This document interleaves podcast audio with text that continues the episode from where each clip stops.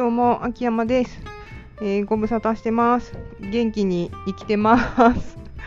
あのー最近ちょっとまた、秋ラジオなぜか聞いてくれてる人がいるので、全然話することはないんですけど、あの、料理しながらちょっと今、あの、レコーディングしてます。えー、まあ、一人なんでね、ご飯を作るのがすごくめんどくさいんで、あの、作らない日も結構あるんですけど、作るときはこうまとめて作って、あの、置いとくんですね。で、今日はですね、白菜のクリームシチューをこう作ってるんですけど、あのクリームシチューの素じゃなくて私結構こういうのこだわるんであのバターと小麦粉を合わせてあのそこからこう作ってます。あの餃子とかも結構皮から作ったりするんですよ、えーそんなことをこう一人でですねやってます。でちょっと今日はですね前こう一人でですね熱海にこう一人旅に行ってきたんですけどその話をちょっとしようかなと思ってで、まあ結論から言うとですね、一人旅はもう超おすすめですね。これ、あの、人目が気になって、あの、一人旅行けないとか、一人でご飯食べれないっていう人が、こう、男女ともに結構いるみたいなんですけど、男性は少ないかな。女性は特になんか一人でご飯食べれないとか、一人で査定入れないとか、結構そういう人が多いんですけど、あの、私、結構出張行ってたんですよ。東京に出張行ったりとか、えーしてたんで岐阜とかにもまあ行ったことあるんですけどあのその時で一人に出張行くとご飯食べる人がこう捕まらない時があるんで一人焼肉したりしてですね一人で牛角行ってご飯 食べたりで、まあ、一人でフルコース食べたりとかですねそういうのできるんであの全然平気なんですよ食べてるとこをこうあの一人で食べているとこを見られて恥ずかしいとかいうのはもう全くないんですね。で、まあ今まででも旅行っていうとちょっとハードル高くないですか？で、ハードル高いから、あの、い行ってなかったんですけど、まあコロナで、あの、友達ともまあ全然会えてないし、まあ家族で行くって言っても、まあ姉が、まあ、結婚してるんで、あの、おばとか姉と行って、もしね、何かあっても、コロナに感染しても、ね、責任取れないし、まあ、それならまあ一人で行こうかなと思って、まあ、一人でこう、まあ、直前まで悩んでたんですけど、一人で行ってきて、で、あのーまあ、簡単ですよね。まあ、新幹線は、まあ、新幹線で今回行ったんですけど、新幹線は結構もう乗り慣れてるんで、何回も出張行って、東京はずっとこう新幹線で行ってたんですね。で、久々にこう新幹線乗って、こう、あの私がいつもこう出張行くときに必ず買うものっていうのが新大阪の中でありまして、まあ、それがですね、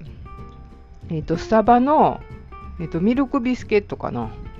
それとワッフルとあとはもうキオスクで売ってる、えっと卵焼きとえー、と明太子を合わせたこうおにぎりがあるんですけどその3つを必ずこう買って東京出張に行ってたんですけどちょっとおにぎりまではこう買えないなと思って、えー、とミルクビスケットとワッフルを買ってですねで、まあ、新幹線に乗って2時間ぐらいで、まあ、熱海に着いたんですけど、まあ、10月25日はあいにく曇天でしてで大阪すごい雨降ってたんですよ。でも熱海はこう幸いなことにほぼ雨降らなかったんですよね。これはすごいラッキーでした。で、私、熱海の捜査官っていうドラマがですね、めちゃめちゃ好きで、もう何回もこうこうミステリーなんですけど、もう何回見ても謎が解けなくてですね、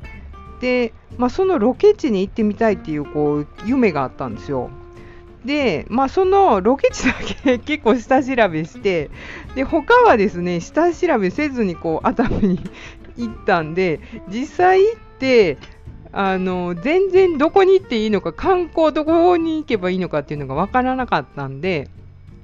あの荷物預かりのですねお兄さんにですね、あのずっと聞き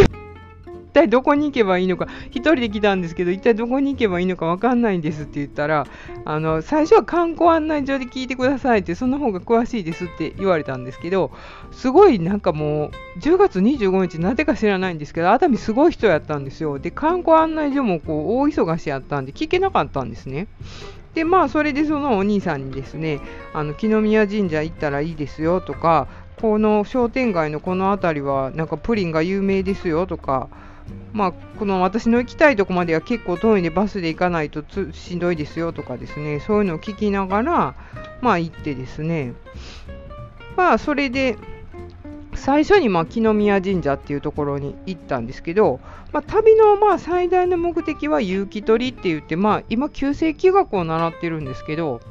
まあ、それのですね方位基地方位っていうのがあってそれ年に何回かこう結城っていういい気を取り込める日っていうのが決まってるらしいんですね。そこまでちょっと私も深く勉強してないんで分かんないんですけど、まあ、それがですね10月25日の朝7時から5時のあ朝5時から7時の間に東の方向に50キロ以上離れたところにこう行ってそこの、えーと、食べ物とか飲み物をこうですね土地のものを体に入れて帰ってくるっていうのが、まあ、一致されててそれのために行ったんですけど、まあ、だから神社行くのはいいかなと思って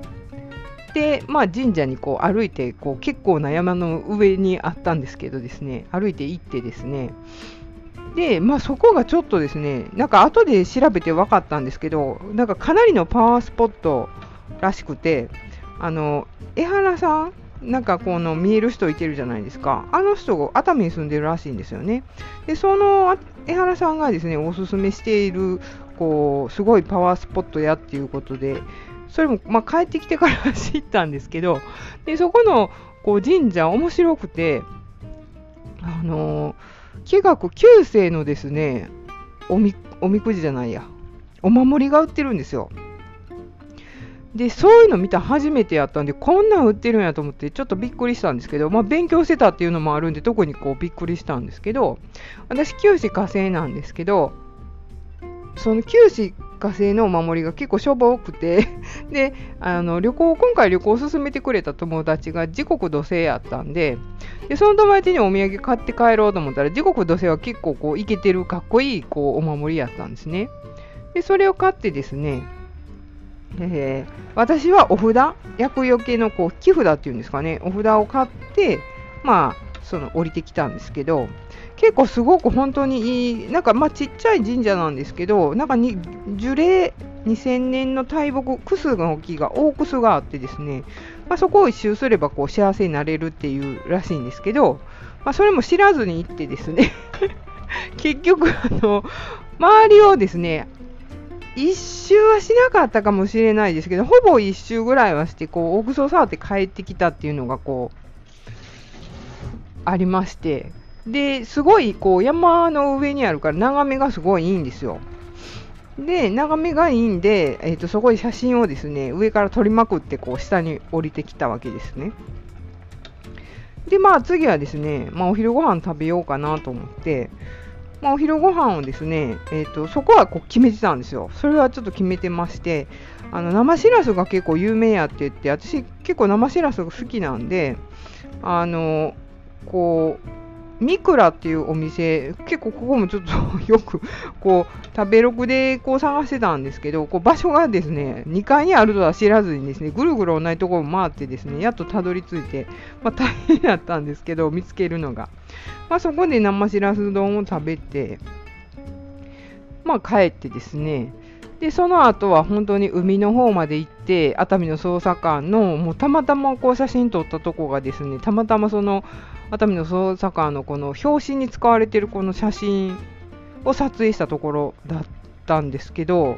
まあ、そういうのを見てですね一人興奮して こう遊んでたんですね。でまあいろいろですね本当熱海って狭いんであの一人で行って気楽に回るにはあのすごいいいと思いますね。東京から、まあ、大阪から来てる人っていうのはですね、えー、と全然いなくて、あのほぼ、ほぼ多分ね、東京からの人やったと思います。あの言葉が全部こう標準語で皆さんこう近場から来てるっていう印象で荷物とかも持ってきてない人もいてたんですね。あの、なんていうんですか、この、一日このご飯食べて、お風呂入って帰るだけっていう人もこういてたんですよ、中には。なので、それぐらいこう関東の人にとってはすごいあの行きやすいその温泉地なんかなと思いましたね。関西はね、本当に熱海って馴染みがないんですよ。あのどっちかっていうと、あの有馬温泉、関西でいうと有馬温泉に近いかなって思いましたね。関西の人は結構有馬温泉何回もこう行くんですけど、最近行ってないですけどね。あのそういう感じなんかなってちょっと思いました。でまあえーと、うろうろしてですねあの熱海って結構断崖にあるんですよね 断崖の上にこう町が立っててですねすごいこの勾配が激しいんですよでまあビーチまで行って上に上がって帰るのに近道みたいなのが出てきたんでですね、行ったらですね、ものすごい恐ろしいほどの階段でですね、途中でくじけそうになったんですけど、こう何度か登ってですね、もう足腰がもうボロボロになりましたね。その時、その日だけで1日2万歩歩いてたんですよ。私結構あの、足には自信があるんですけど、歩くのには。さすがにね、もう足が痛くて大変でしたね。こう。で、まあ、ホテルの人がまあ迎えに来てくれて、結構こう上にあるあのホテルで、まあ外観は古いんですけど、すごい中はまあ改装されてて綺麗だったんですけど、まあ、飲み放題がとにかくあってですね、着いたらすぐビールとか、その日本酒とか、あのハイボールとか飲み放題あ、ハイボール、ワインとか飲み放題ででしてね、ものすごくあの、あの、良かったです。私、お酒がまあまあ好きなんで、あの、お酒をこう飲みながら、で、飲んだ後すぐにこう、お風呂に入って、で、その後またご飯を食べて、またしこたま飲んでですね、部屋に帰ったらそのまま寝るっていう。で、10時ぐらいにむくっと起きて、また温泉入って、また寝るっていうのをやってたんですけど、すごくいいホテルでしたね。あの、干渉もされないし、あの、ちゃんとした衛生対策、コロナ対策もちゃんとと取れてたんで、すごく、あの、もう一回行きたいなと思いますね。で、まあ、次の日にですね、あの、まあ、ホテルで送迎してもらって、またですね、その荷物預かりのお兄ちゃんのところに行って、今日はどこに行ったらいいですか？って聞いたらですね、まあ、そもそも迷惑やったと思うんですけど、あの、吹きガラス体験ありますよって言われて、で、どうもですね、そのお客さんが結構、こう吹きガラス体験をこうされてて、それが良かったっていうのを小耳に挟みましたっていうことで、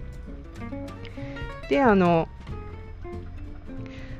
ちょっと日を弱めたんですいません。で、それで、あ、じゃあ私、一回もその吹きガラス体験っていうのをしたことがなかったんで、ちょっとしてみようかなと思って、あの、行ってみたんですけど、まあその前に MOA 美術館っていうのがありまして、すごい大きい美術館なんですよ。あの1日でも入れますよって言われてそんなでかい美術館がこんなとこにあるんかよと思ってたんですけど、まあ、入ってみるとですねあの受付のお姉さんにですねあのエスカレーターを7つ上がってくださいって言われたんですねでエスカレーター7つって思って7つってすごい数じゃないですかでいやいやいや7つってそんなえ私が聞き間違えたんかなと思ったんですけど本当に7つ あのすごい長いあのエスカレーターを7つ上がったところに展示のそのところがあってとにかくすごく大きかってすごく綺麗でですごく良かったですねでその日は晴れてたんであの雨も降らないし天気も良かったからまたそこで写真を撮りまくってですね景色の。であのちょっと待ってくださいね。牛乳を入れますね。でまああれそれでこう降りてきたわけですよ。でそこでですねあもう絶対吹きガラス体験行こうっていうのは決めてたんですぐに電話して美術館見終わったら。であの予約とか今からできますかって聞いたら、あ全然大丈夫ですよって言われたんで、まあ、一旦熱海駅に戻ってですね、歩いて、こう、そこの吹きガラス体験のところまで行ったんですけど、まあ、吹きガラスってやったことありますかね？あの、すごく右と左で手違うことをするんですよ。こう左でほとんどこう棒をこう複棒を回しながら右で形を整えるっていうのとあと拭いてる時もこう手を止めたらダメなんですよね。そうするとこうガラスが熱いガラスが垂れてくるんで形が変わるんですよ。なのでそれで初めに一応説明を受けるんですけど説明がこうなぜ初めてなんで頭に入ってこないんですよね。ですごいこう大変やったんですけど、でもすごく楽しかったです。あの、1回目やったんで、まあ、コップは綺麗にできたんですけど、まあ、ほとんどお兄さんにこう手伝ってもらって、まあ、やったって感じなんですけど、あの、ちょっといびつになっててですね、ちょっと次行った時もう絶対やりたいなと思うぐらい結構この吹きガラスにはまりまして大阪でないかなって ちょっと調べたぐらいですそれぐらいね結構楽しかったですね、吹きガラス体験。ぜひなんかもしこう行く機会とかあったら、あのやってほしいなと思います。で、まあ、その後はですね、まあ、昼ご飯食べに、その昼ご飯が、あれなんですよ、あれが有名、金目鯛がこう熱海ってこう有名らしくて、それも全然知らなくて、行ってから知ったんですけど、で金目鯛の煮付けがすごいこう有名やっていうので、金目鯛の煮付けをですね置いてるお店を探して、まあ、そこで食べたんですけど、まあ、なぜですねこう結構もう美術館行って吹きガラス体験して結構疲れているわけじゃないですか、まあ、そんな体にですねキュッと何かを入れたいなと思って、まあ、昼間からまたビールを飲んで 美味しいなと思いながらこう一息ついてですね。でまあ、金目鯛の煮付け食べたんですけど、本当小ぶれやったんですけどね、値段が安かったんで、けど、本当にすごくこう美味しかったですね。あの味付けがすごく良かったです。目ん玉までちょっと食べました。あまりにも美味しくて。で、まあ、その後どうしようかなと思ったんですけど、あの疲れてたんでこうバスバスでその熱海を一周して帰ろうかなと思って、まあ、バスに乗って熱海一周してまあ、秘宝館とか熱海有名らしいんですけど、ちょっと別に1人で秘宝館行く行きたくないし、別にちょっと興味もなかったんでやめて、そこの前をずっとバスで通って、それで一周して帰ってきたっていう感じなんですけど、まあ、とにかくですね、本当に、あの、一人旅の何がいいかっていうとですね、あの誰にも気を使わなくていいところが すごくいいなと思いましたね。あのどうしてもまあなんて仲いい友達とか、まあ、家族とかと行ってもやっぱり気使うじゃないですか。ここ行きたいって言っても他の人が行きたくなかったりとかこれ食べたいって言っても他の人が、ま、嫌いやったりとか。で他の人が疲れてたりしたらあ疲れてるから本当は行きたいけどやめとこうとか、まあ、こっち側が疲れてる場合もありますよね。向こうの人がこう行きたいって言っててこっちは疲れてるのに行きたくないとか、まあ、そういうですね気を一切こう使わなくていいっていうのがあのすごくいいなと思ったんですよ。まずね。であとはその自分の行きたいところにだけ行けるのと自分の好きなものだけ食べれるっていうのがですねこれもこう最高に贅沢やなと思ったんですけどあの私結構好き嫌いが激しいんですよ。食べ物のね。なのでえっと、一緒に旅行に行くと食べれないものが多いんですごく気を使うんですよ。で、えっと、残しても悪いからこれ食べてとか、まあ、言って食べてくれるんですけどけどやっぱりね旅行に来て食べれないものが多いっていうのはちょっと嫌じゃないですか。だからあんまりこう旅行とかに行きたくなかったんですけど、まあ、今回その食べ放題がついてたんですよね。なので自分の好きなものだけ取れるわけじゃないですか。そうだからそういう気も使わなく使わなくてよかったから本当にあの大満足でしたねで疲れたらこう熱海の駅にあの足湯があるんですよで足湯に使ってですね 足を休めたりとかなんかそういうこともできたのであの本当にこう充実した一人旅やったなと思いますね。こう事前にまあ調べてたらもっと楽しかったかもしれないんですけどまあ私結構この人に聞いて現地の人に何でも聞くっていうこの上海行った時もいろいろ聞いてですねあの友達に怒られるっていうその知らん人に声をかけるなって言ってすごい怒られたことが あるんですけどそれぐらい結構人と喋るの全然平気なんで聞けるんですよ。こうやってどうなんですかとか。なのでですね余計にまあ面白かったかなと思いますで女性の方でまあ一人旅したいなっていう人も多いと思うんですけど私的には本当にあのすっごい楽しかったんでおすすめしたいです。まあ、なかなかこう人目が気になるっていう人はまあいけない人が多いと思うんですけどでも結構このフリーランスの方ってあの海外に1人で行ったりされてる方がこう多いなっていう女性の方とかでもそういう印象なんですよね。コロナになる前は1人で旅行行ってましたっていうその女性のお客様がかなり多かったんですよ。だから個人事業主になれるのかなって思ってなんかあそういう共通項ってあるんかなと思ってたんですけど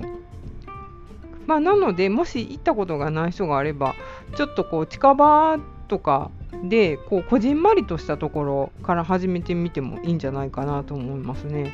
私はあとお金があればですね、まあ、北海道に1人でこう行きたいとかあと草津とか箱根とか関西はの人は草津とか箱根行かないんですよね全然馴染みがないんで、まあ、そういうところもちょっと行ってみたいなっていうのは思いましたね。まあ、あとはもうお金の問題なんで、もうちょっと儲からんと、ちょっと旅行もなかなか行けないんで、そうですね、もうちょっと自分のこの仕事を頑張らないといけないなっていうのは、旅行に行って改めてこう、身の引き締まる思いがしました。まあ、なのでこんな感じなんですけど、本当に今回全然取り留めのない話で申し訳ないんですけど、あの気が向いたらこう聞いてみてください。熱海に行って楽しかったんで、もし何か熱海に行く人があれば、どこがいいですかとか、あの言ってくれたらここ美味しかったですよとかあんま知らないですけどあの教えますんでいつでも連絡いただけたらなと思います。えー、また次回はですねもうちょっと身のある話をしたいと思います。はい以上です秋山でした。